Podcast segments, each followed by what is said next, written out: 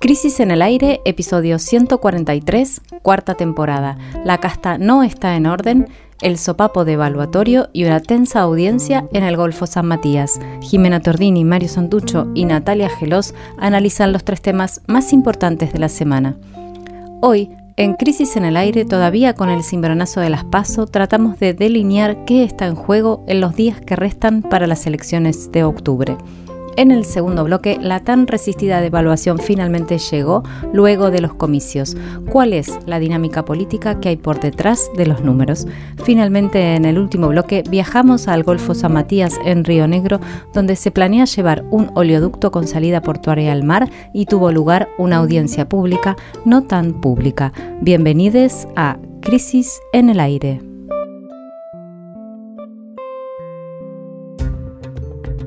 Ya pasaron seis días de las pasos nacionales, pero el impacto no se diluye y probablemente no lo haga por mucho tiempo. El triunfo de Javier Milei al frente de la libertad avanza es una bomba cuyas esquirlas alcanzan a todos y frente a la cual no hay prácticamente ninguna certeza sobre qué hacer.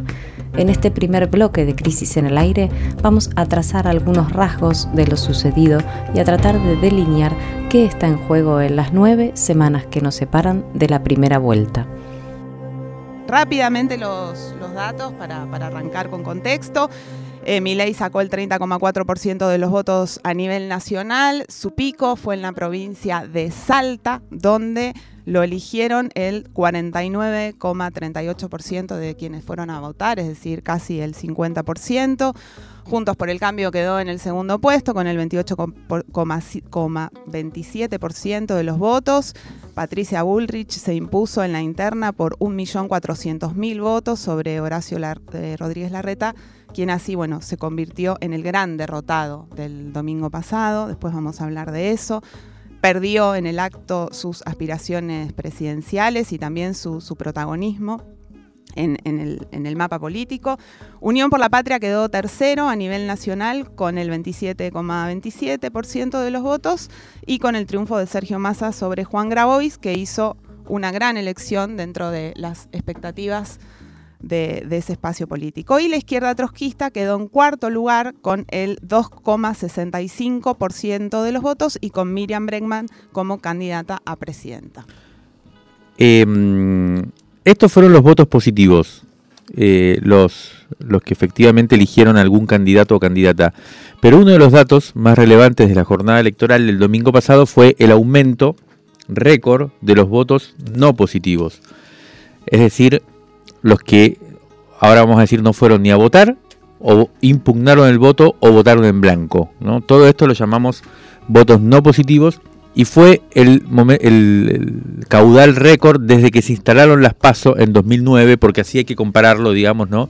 No con elecciones generales pasadas, que por supuesto que son ese caudal de votos no positivos fue mucho mayor, pero en, en, realidad hay que compararlo con las PASO y con las PASO presidenciales, que ahora vamos a ver la primera fue en el 2011, ¿no?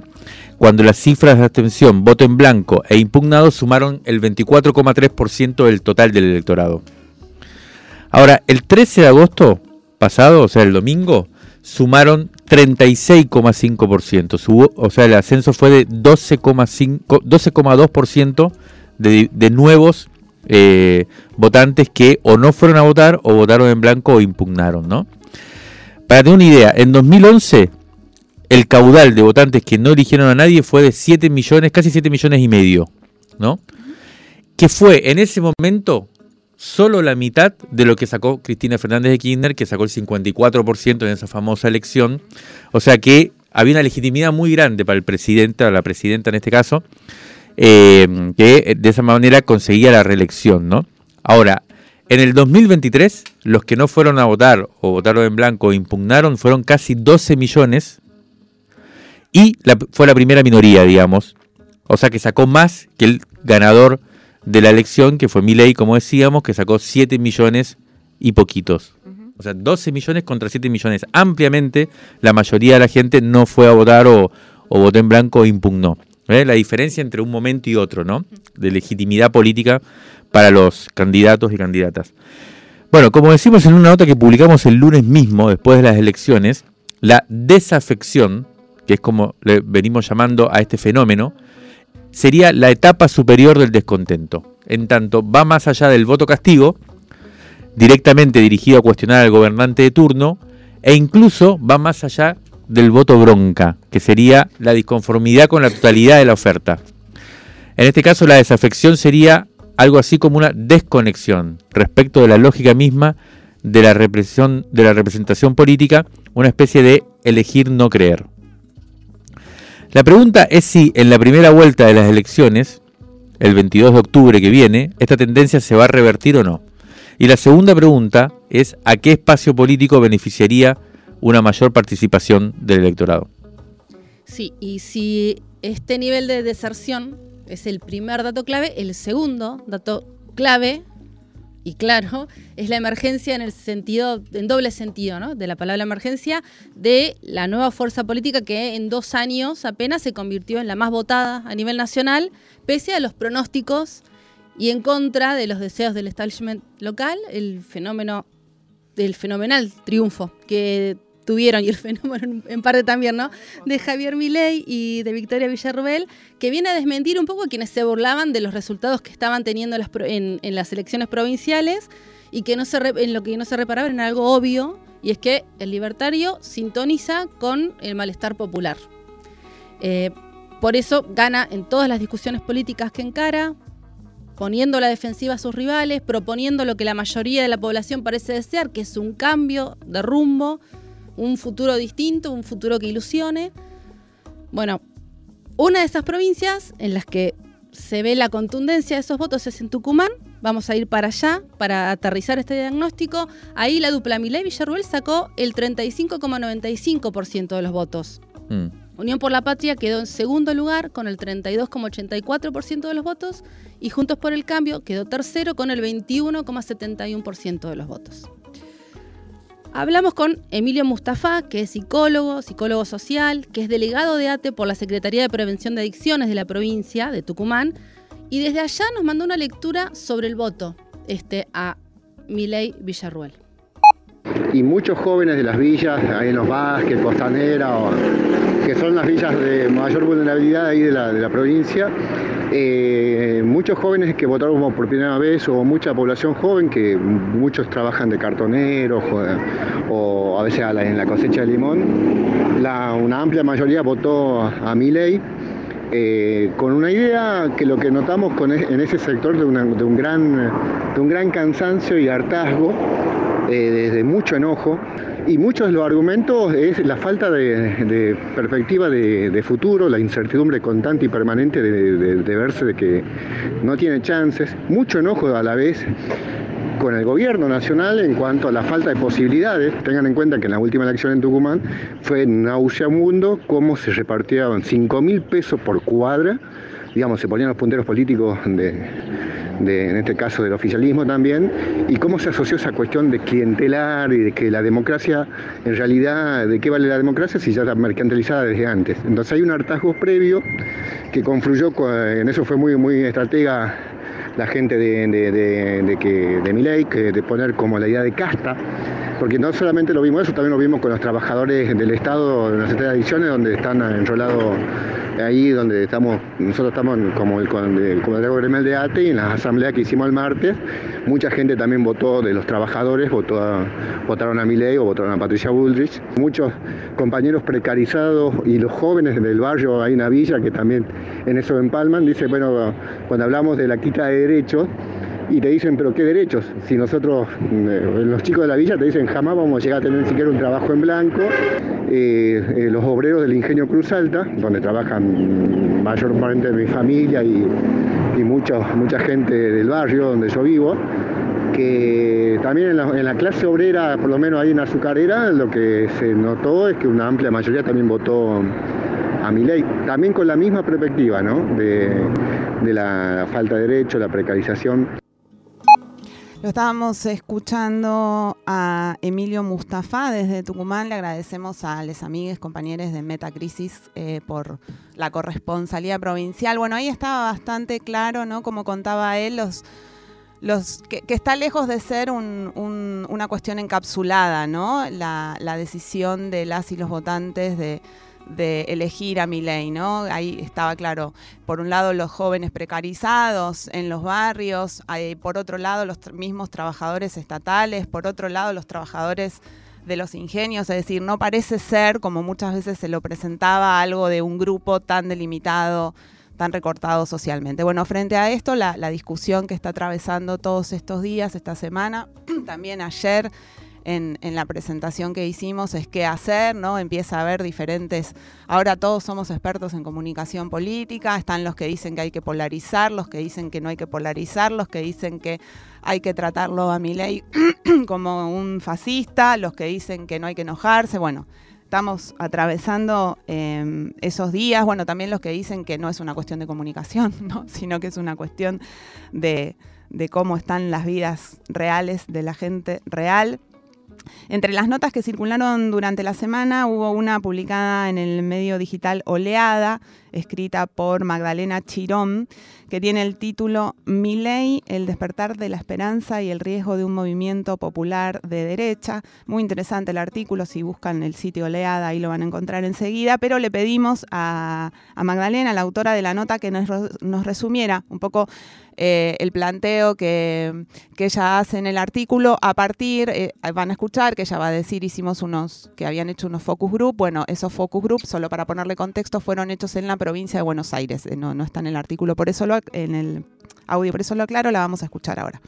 Nosotros hicimos grupos focales en barrios populares, bastante antes de la paso, más o menos por mayo, y lo que más nos llamó la atención es que cuando vos preguntabas acerca de las expectativas de, las próximas elecciones, en general había desesperanza, enojo, a excepción de los votantes de Miley, que eran los únicos que demostraban tener esperanza y fe en el proceso electoral y que incluso lo estaban esperando. La palabra fe fue la más asociada al eh, al candidato cuando mostramos las imágenes. La diferencia entre la bronca y la esperanza es que hay un puente hacia la politización, la, la posibilidad de que se politice un proceso de derecha. Si nosotros nos limitamos a hacer una campaña del miedo en donde políticos, periodistas, el Star System, todo se dedique a denunciar lo cruel e inhumano que es la, alternativa de mi ley, corremos el riesgo de eh, consolidar justamente su base social. Podemos ganar las elecciones por ahí, por, por un pelito, pero consolidar ese movimiento eh, popular de derecha que de alguna manera se construye como un antagonista y que ellos demostraron tanto en primeramente en Argentina como en otros países donde tenemos la ventaja de haber visto qué pasó antes, poder construir una narrativa potente y fortalecerse en base a esos ataques. Por lo que es fundamental pensar cómo perforar esa base, cómo hablarle a aquella persona que hoy tiene esperanza en mi ley y diría en realidad pensar cómo dejar de proponer eh, status quo frente a un sistema que no da más. Bueno, la escuchábamos a Magdalena Chirón en este, bueno, resumiendo un poco el argumento del, artículo que, que comentabas Jime antes y que la verdad que está muy interesante precisamente porque creo que pone el dedo en la llaga de esto, ¿no? De cómo hacer eh, para ver la potencia que tiene el fenómeno de Milei y cómo, cómo hacer para no quedar en el lugar en el que esa potencia te, relega, ¿no? a quedar simplemente como un... Con esta idea de que hay una utopía en, su propuesta, ¿dónde está la utopía nuestra, digamos, ¿no? Esto, esto que decía ya al final, está cómo no proponer status quo. Sí, sobre todo, como, claro, y cómo no quedar la defensiva, ¿no? Cómo, cómo no quedar en un lugar conservador que es quizás ganas por unos votitos, como decía, me pareció muy bueno, pero cedes la iniciativa real y bueno.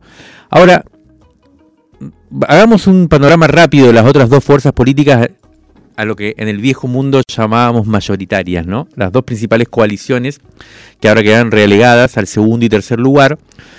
Primero hay que decir que la derrota del oficialismo es inapelable, después vamos a hablar de eso, pero se vio inmediatamente el día siguiente, aunque tímidamente eh, llegaron algunos signos de astucia, bueno, vamos a, quedamos tercero, pero en realidad quedamos mejor parados que los segundos, bueno, eso puede ser, hay que verlo, pero lo cierto es que el peronismo pasó de 12 millones mil votos que había sacado en 2009, de 19 en la paso del 2019, equivalentes a casi el 48% en ese momento, a 7 millones y poquitos votos, o sea, de 12 millones a 7 lo que representa un 32,43%. Estamos hablando, eso fue en el 2021.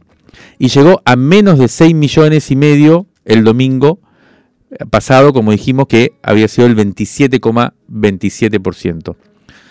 Lo que significa, si comparamos la, la, campaña presidencial del 2019, la paso, con lo que pasó el domingo pasado, eh, es casi un retroceso de la mitad del electorado, una pérdida de la mitad del electorado en apenas cuatro años y además estando en el poder, ¿no?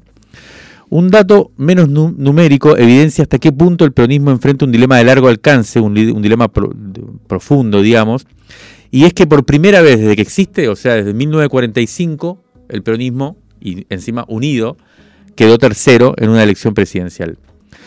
Por el lado de Juntos por el Cambio, las cosas no están para nada mejor. Ayer Hernán Manoli en su intervención en el, en la, en el coso dijo, en, la asamblea que tuvimos, en la presentación, dijo algo muy simpático, dijo en una dimensión paralela hay un, una, una reunión, una asamblea como esta de Juntos por el Cambio y están peor que nosotros.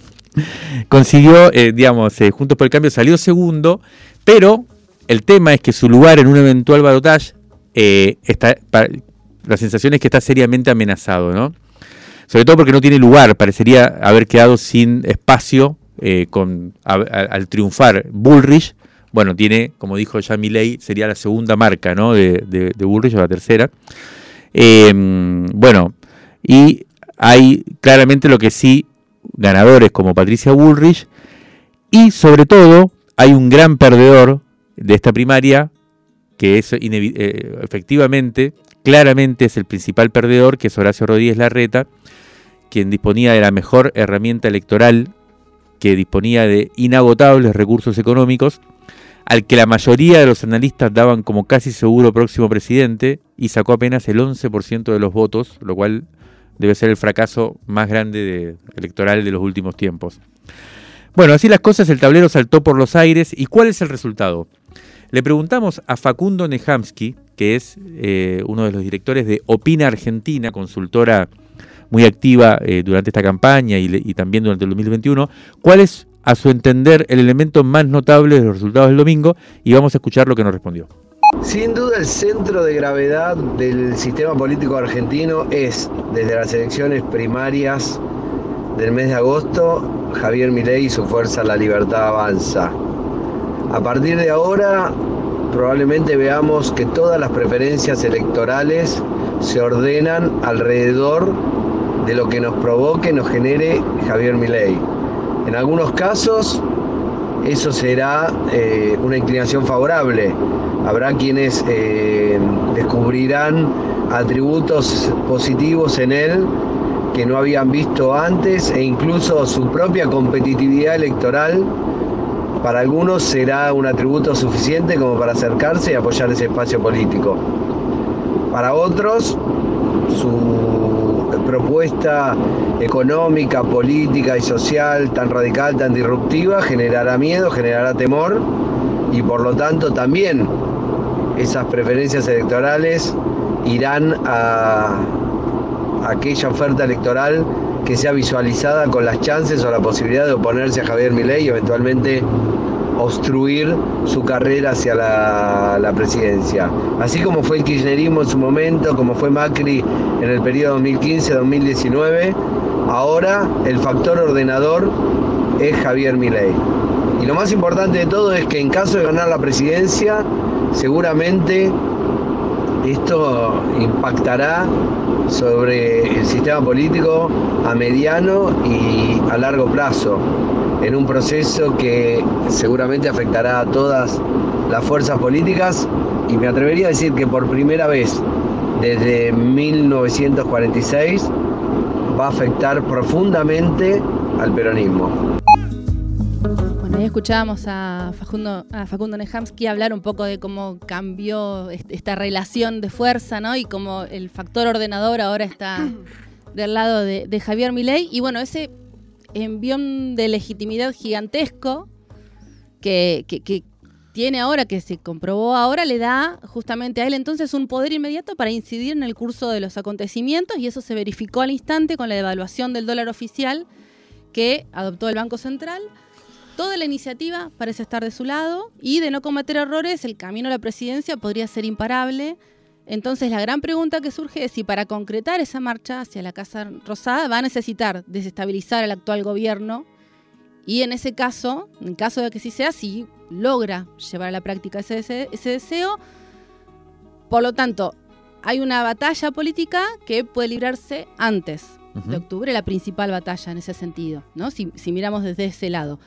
A diferencia de sus rivales, Milei no perdió el tiempo después del resultado de las PASO. Su campaña hacia la primera vuelta arrancó enseguida, hubo gira mediática, videos virales, ajuste al discurso, hubo rosca.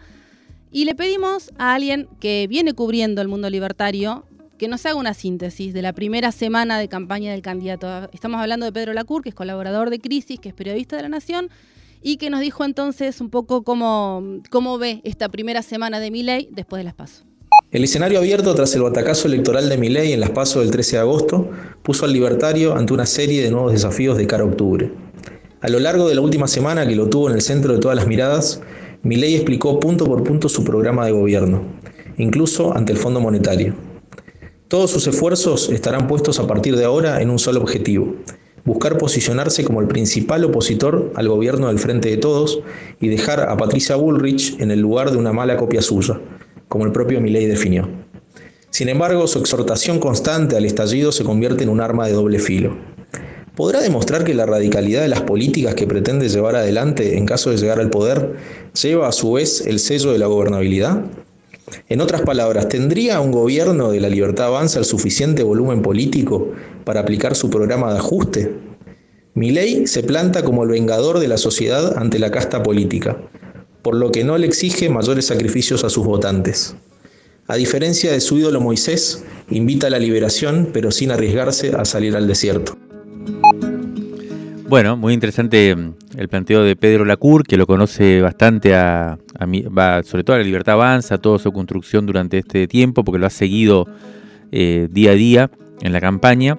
Así que, bueno, interesante el planteo y, y cerremos rápidamente porque tenemos mucho todavía para, hablar sobre el tema en el segundo bloque, con esta idea que me parece que dejó Facundo Nehamsky y que creo que, es para, para retener e incluso para, hacer, para preguntarnos si va más allá simplemente de la campaña electoral, ¿no? Si lo que está cambiando es un formato mismo del sistema político que, como bien decía él y mucha gente analista ha dicho, durante toda la primera etapa del siglo, que son 20 años, eh, se organizó en torno al kirchnerismo como principal fuerza política, ¿no? El kirchnerismo y todo su sistema de valores, ¿no? Con el Estado en el centro, con la idea de, del mercado interno, de ampliación de derechos, la distribución de, los ingresos.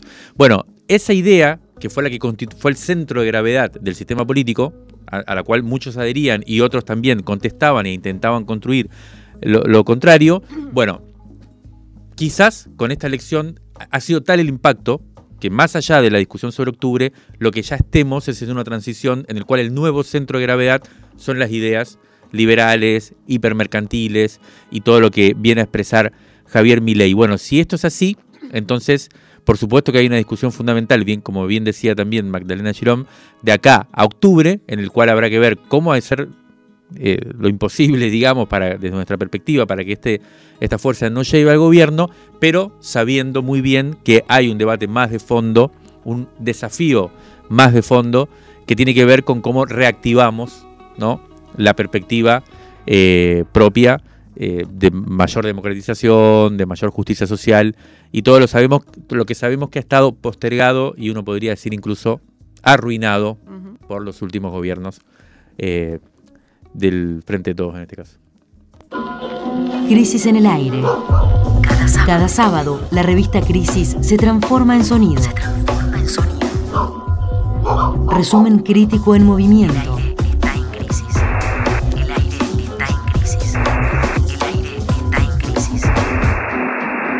Crisis en el aire.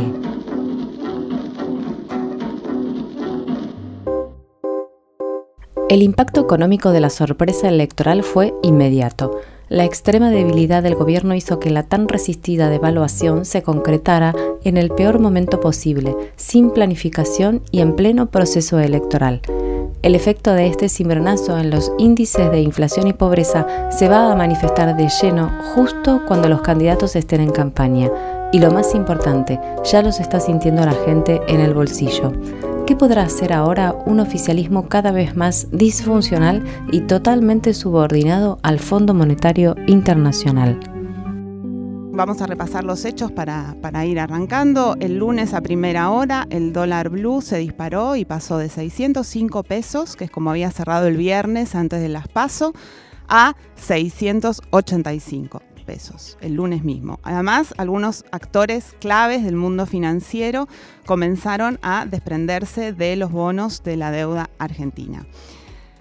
La alarma cundió en el Banco Central que decidió devaluar el peso oficial en un 21,8%. Esa fue la devaluación, es decir, pasó de los 300 que había cerrado el viernes preelectoral a 365 el lunes al mediodía.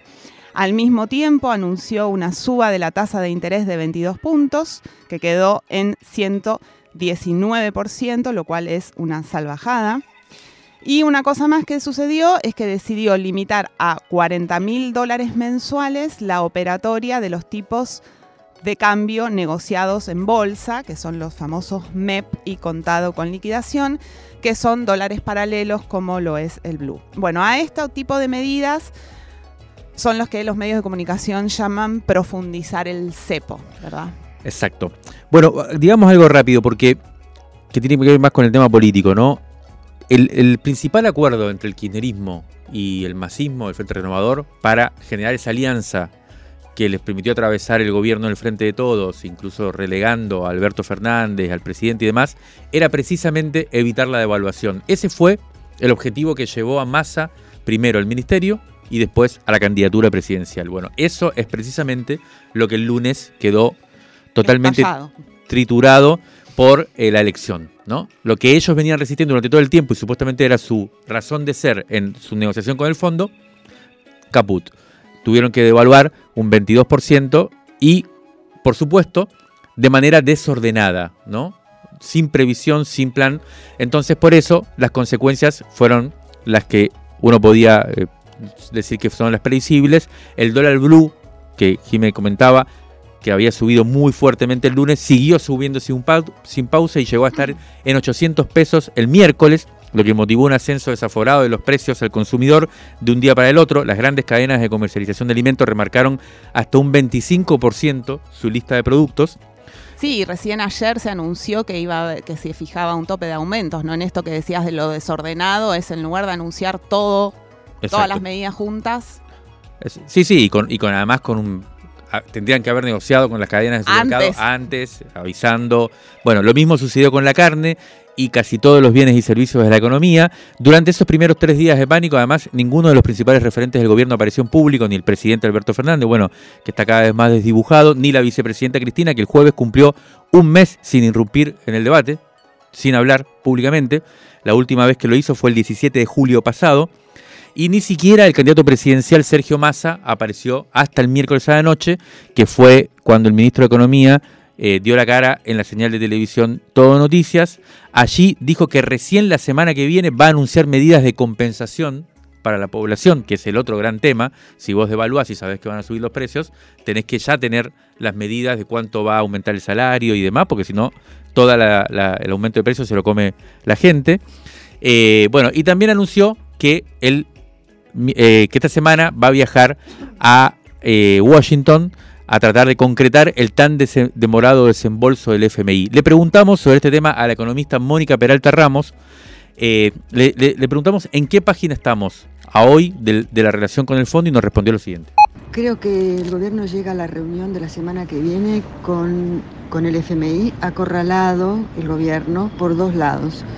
Por un lado, la corrida cambiaria y la inflación descontrolada, caso típico que ha volteado todos los gobiernos en, democracia prácticamente, y por el otro lado, habiendo perdido en las PASO contra el conjunto de los candidatos de derecha, la situación en que está el gobierno es óptima para el Fondo Monetario desde el punto de vista de los objetivos que este ha perseguido desde un inicio con el préstamo al, al gobierno de Macri.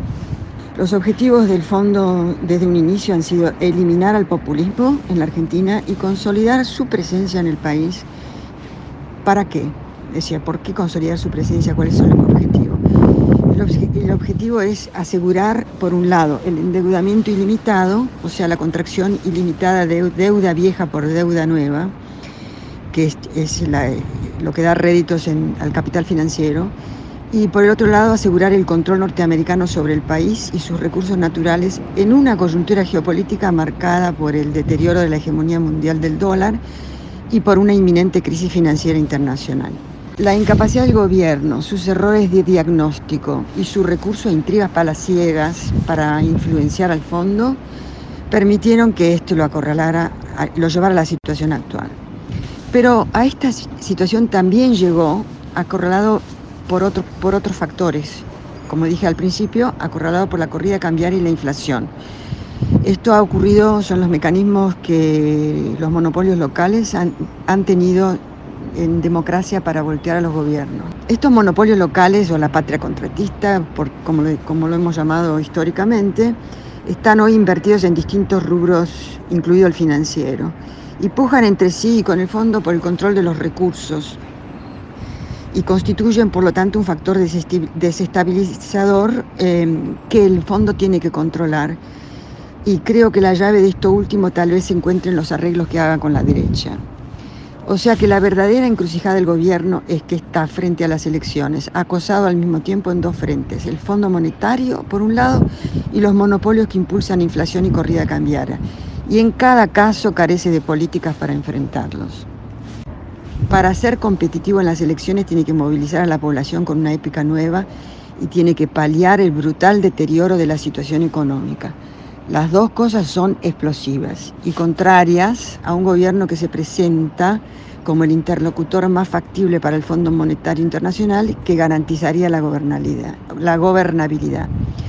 Creo pues que hemos entrado en una época totalmente nueva y esto implica un debate muy profundo tanto a nivel intelectual como político es claro y es muy importante eso que plantea ahí Peralta Ramos, ¿no?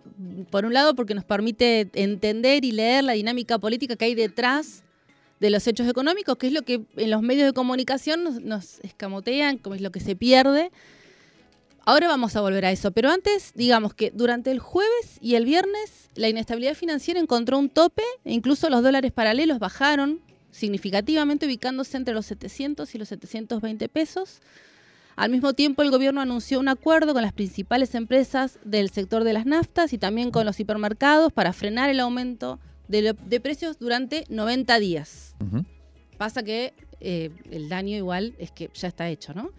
Eh, la suerte del gobierno ahora depende enteramente de la aprobación por parte del FMI de la revisión acordada entre los equipos técnicos del fondo y los del gobierno argentino en la reunión de directorio que va a ser el miércoles en Washington. Todo parece indicar que luego de poner contra las cuerdas a la Argentina, el fondo va a girar finalmente los 7.500 millones de dólares que le van a dar un respiro al gobierno nacional para encarar la etapa clave que es de la campaña electoral del, tiempo que resta, ¿no? Pero la situación es tan delicada que aparecen las reminiscencias, los recuerdos de otros momentos críticos de la historia, como en 1989, cuando un virtual próximo presidente como era Carlos Menem en aquel entonces, hizo todo lo posible para desestabilizar a Raúl Alfonsín.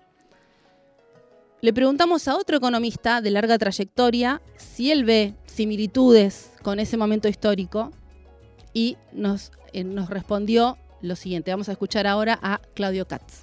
Ahora estamos en un momento de gran crisis que tiene semejanzas con 1989 porque eh, la derecha nuevamente quiere forzar un ajuste anticipado, quiere imponer la doctrina del shock para que la sociedad acepte lo inaceptable y a lo largo de todo el año han intentado una corrida cambiaria, una corrida bancaria, presionar una situación económica caótica.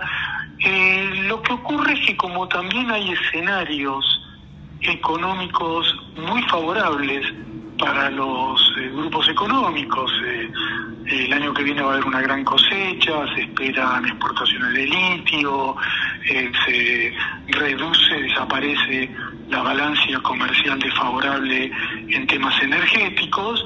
Bueno, tampoco hay una tendencia firme hacia esto, está como, hay como una disputa sobre qué hacer en el futuro Además, el Fondo Monetario tampoco, a diferencia de creo del 89, eh, tampoco está muy interesado en que termine mal este proceso porque está muy involucrado en un crédito eh, que concertó con Macri que afecta directamente sus propias, eh, su, su propia órbita de acción. En la coyuntura inmediata reaparecen las, las analogías porque mm, finalmente Massa hizo una devaluación sin ningún tipo de plan y entonces está creando un, escenario muy ingobernable, no, no hay ningún plan, no hay ninguna brújula. Y además reapareció la tendencia a la hiper porque vamos a tener una inflación de dos dígitos en el mes de agosto. Y además con el nuevo escenario político que ha creado eh, la elección imprevisible de Milei, aparecen otro tipo de perspectivas que no estaban en carpeta. Por ejemplo, ahora hay que empezar a evaluar la posibilidad de una dolarización, la posibilidad de una unificación cambiaria inmediata, y esto introduce elementos de tensión adicional a la coyuntura económica. En síntesis, lo que va a pasar en las próximas semanas depende en el plano económico de la capacidad que tenga el gobierno de encarrilar en algo el deterioro de la situación económica y en el plano político de cómo se vayan perfilando los principales candidatos a entrar en el balotaje. Bueno, lo escuchábamos a Claudio Katz, economista de vasta trayectoria, como decíamos, economista crítico. Y mmm, la verdad que tanto Mónica Peralta Ramos como Claudio Katz eh, no, nos proveen, y esto es lo, interesante, una lectura política de este momento de inestabilidad económica en la cual la, los factores, se, se eh, los precios, esto, lo otro, se, eh, se mueven, hay como una crisis que uno no termina de entender muy bien. Bueno, lo, lo, que me parece importante retener es esto, que hay una disputa política por detrás de esa, de esa inestabilidad que tiene que ver con cómo va a ser la transición hacia el nuevo gobierno. En un momento en el que parecería que eh, va a haber un cambio, en principio aparece como la elección demuestra o, o pone en el, en, en, el, en, el, tablero la posibilidad de un cambio de fuerza política y la irrupción de una fuerza política bastante disruptiva. Entonces esto genera toda una discusión que no es simplemente entre los candidatos, y esto es lo que me parece importante, sino que es entre los actores claro. económicos principales. El gobierno tiene al FMI como un aliado, parecería ser importante, un aliado, bueno, bueno. es un aliado un poco incómodo, pero efectivamente... Un aliado para alguna estabilidad sería, exacto, ¿no? Para una exacto. estabilidad política. Es el principal factor de estabilidad hoy, es, es, es, también un signo de la época, ¿no? Que nuestro principal factor de estabilidad sea el Fondo Monetario Internacional. sea un organismo de crédito internacional que nos trae muchos dolores de cabeza, mientras que la gran pregunta es qué capacidad va a tener esa derecha emergente, esa ultraderecha emergente ganadora de las elecciones, de conducir a los grupos económicos principales hacia un movimiento que uno podría decir es lo que ellos quisieran de desestabilizar el gobierno. Entonces, por eso decimos que de acá a octubre, de acá a las elecciones, no solo va a haber una discusión en el plano electoral, discursivo, comunicacional, sino que va a haber una discusión muy fuerte en el plano de lo económico eh, y, y, los factores de precisamente de la estabilidad macroeconómica y demás. Y a eso tenemos que estar atentos tratando de tener una lectura propia sobre lo que sucede. Rescate emotivo. 1973-2023. 50 años de crisis. 50 años de crisis. De la tinta a la conversación. Crisis 75, diciembre de 1989. Dialogan un desencantado Claudio Uriarte, quien escribiría la memorable biografía de Emilio Eduardo Macera, fuerte crítico de las izquierdas, y el intelectual marxista Alejandro Horowitz, autor de Los Cuatro Peronismos. El clima de la charla es la llegada al poder del menemismo y la certeza de que el neoliberalismo se ha impuesto furiosamente desde arriba y abajo. Dice Claudio Uriarte, tengo la impresión de que los neoliberales, los neoconservadores, son como trotskistas del capitalismo. Me explico. Los trotskistas, por ejemplo, cuando hablan de Alemania Oriental o de la Unión Soviética, hablan de estados obreros degenerados. mientras los liberales, si bien de distinta forma, aluden a países capitalistas trabados por el Estado, a países que podrían ser otra cosa si no fueran lo que son. En los dos diagnósticos yo tengo una impresión de falacia y la pregunta sería, ¿hay más capitalismo argentino más allá del capitalismo que hay? ¿O el capitalismo argentino es el capitalismo que puede haber en la Argentina? El reverso, ¿el capitalismo argentino se parece al socialismo de Alemania Oriental? Le responde Horowitz. Cuando alguien nos cuenta que el capitalismo argentino, como una suerte de capitalismo degenerado, tiene la mirada puesta en un capitalismo perfecto, es decir, en una hipótesis de capitalismo, podemos decir dos cosas. Que el capitalismo desenvuelto, que es el escenario de la utopía capitalista, es un basural de lujo. De modo que si nos quieren llevar en esa dirección, a ese territorio, nosotros les decimos de ninguna manera.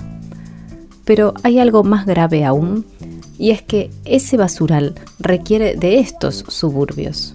Dicho de otra forma, que la tasa media de ganancia se obtiene allí con el basural y aquí con los suburbios, y que la tasa media de los suburbios es, en buena cantidad de casos, mucho más abultada que la del basural. Pasado el limpio, que el misérrimo capitalismo dependiente argentino construyó un subproducto fundamentalmente desenvuelto, la riquísima burguesía argentina, que guarda en cofres del capital financiero internacional, entre tantas otras cosas, la deuda externa argentina de modo que la utopía capitalista se ha realizado en dos lugares.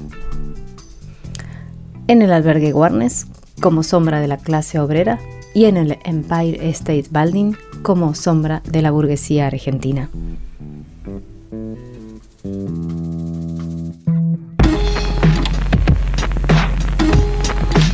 Crisis en el aire. Resumen crítico en movimiento. En movimiento. Cuarta temporada para tirar del hilo de la coyuntura.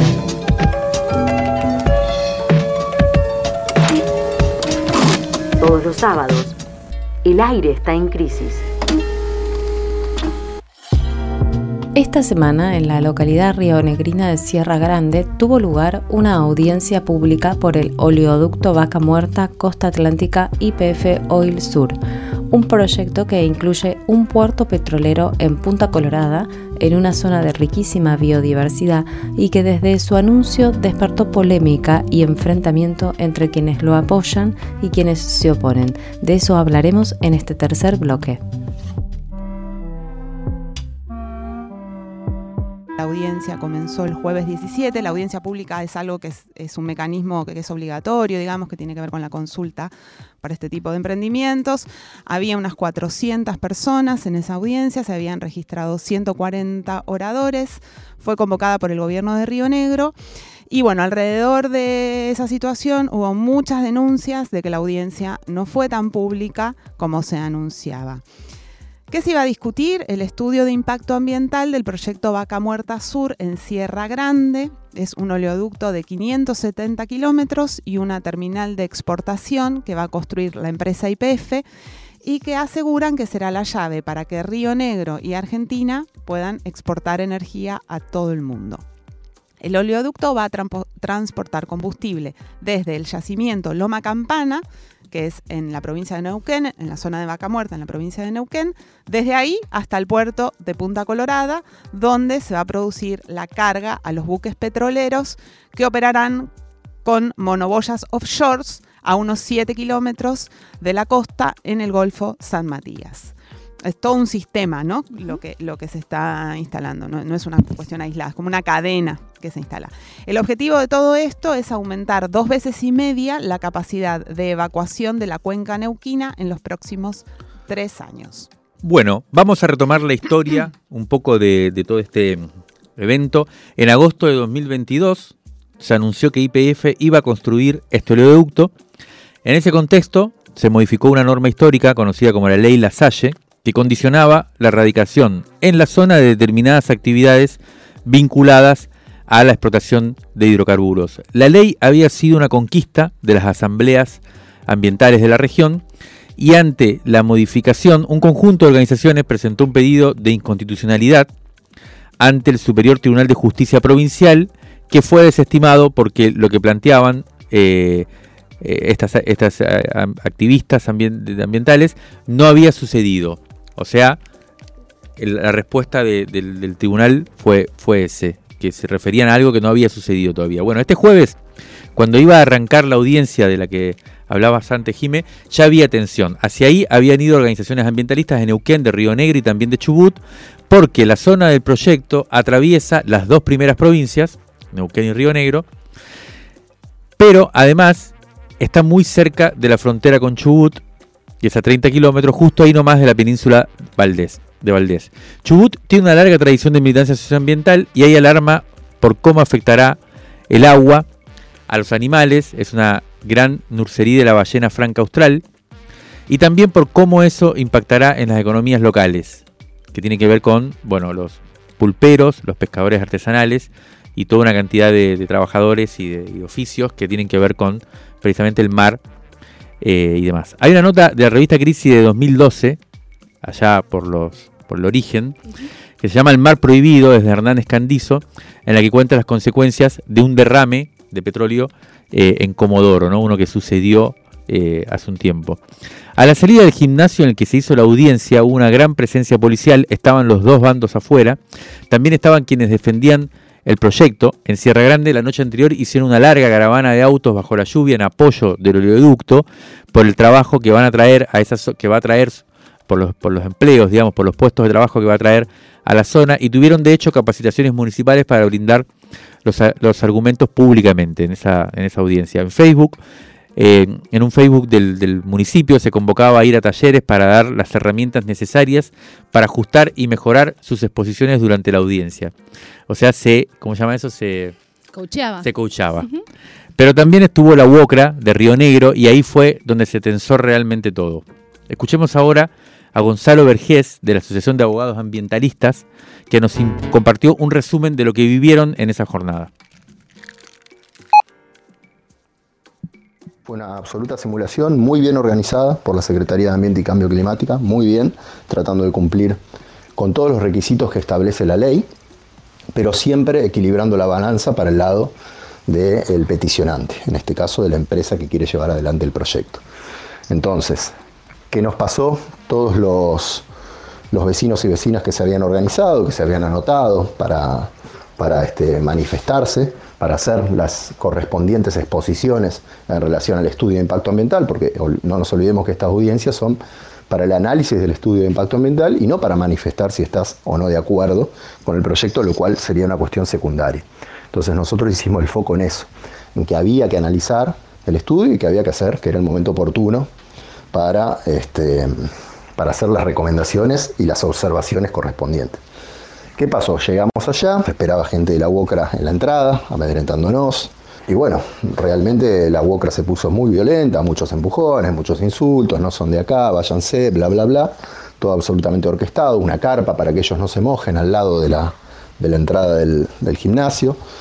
Este, la policía con un, rol pasivo neutro, si se quiere. Este, bueno, todo eso impidió, o lo, que resultó es que no estaban cumplidas las garantías eh, de integridad física para que, para que se ingrese al, salón y se pueda expresar de forma este, libre. ¿no? Entonces ahí es donde la Asamblea decidió retirarse.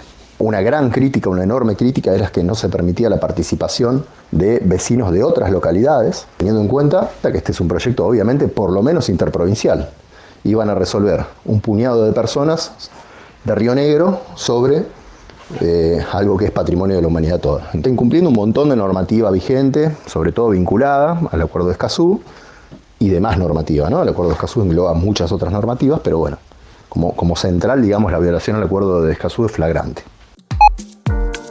Poco se, empiezan a repetir estas cuestiones de cuando se hacen estas instancias de consulta, que se van como construyendo, que se van instalando, que eso se celebra. Eh, a la vez tienen como todos estos vericuetos o todas estas situaciones que ponen en duda cómo se hace eso. Entonces, bueno, un desafío es ver cómo se construye eh, y cómo se instala.